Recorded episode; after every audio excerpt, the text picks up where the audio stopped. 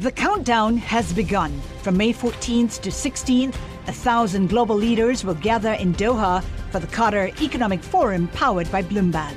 Join heads of state, influential ministers, and leading CEOs to make new connections, gain unique insights, and uncover valuable opportunities in one of the world's most rapidly rising regions. Request your invite for this exclusive event at QatarEconomicForum.com.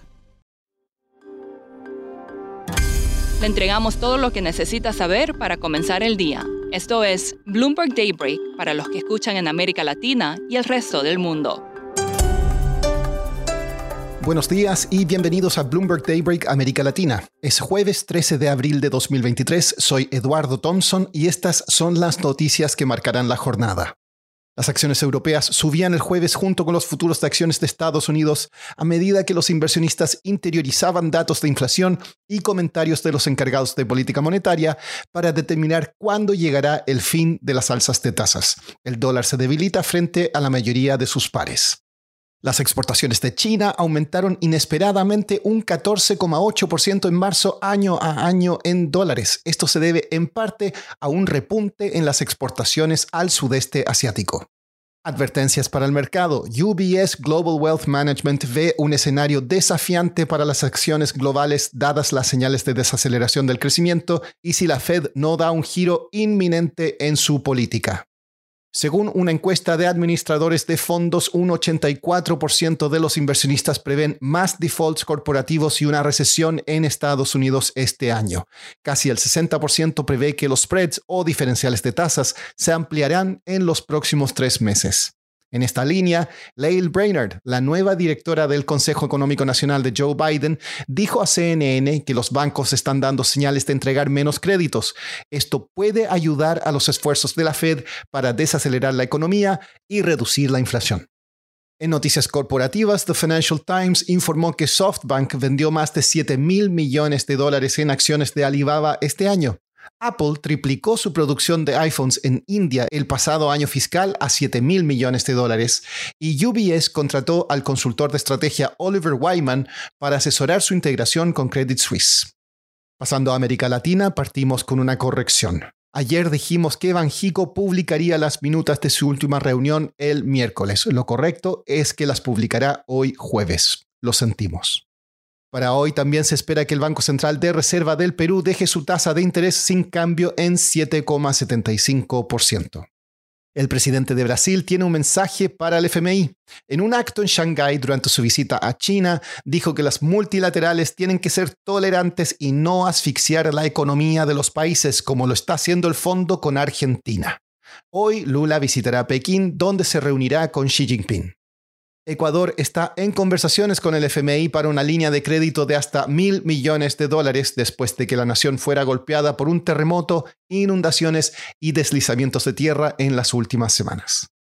Ayer, la Reserva Federal divulgó las minutas de su última reunión de política monetaria.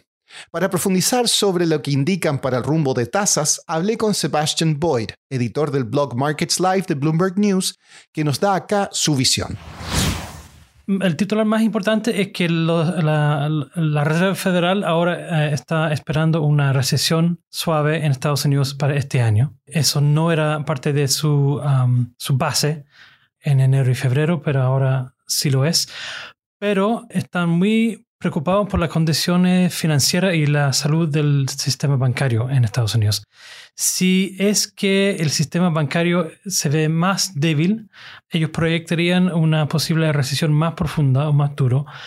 Pero si resulta que los bancos son más sanos, entonces eso significa que su, su punto de vista es menos negativo. O sea que posiblemente no habría recesión y eso es súper interesante porque lo hicieron, lo escribieron en el contexto, o sea, la reunión fue en el contexto justo después de la compra de Credit Suisse y el colapso de Silicon Valley Bank. Así que como el momento de mayor crisis, uno podría llegar a pensar que desde entonces las cosas se ven menos negros. Sebastián, ayer también se informó el dato de inflación en Estados Unidos. ¿Cuál es tu lectura?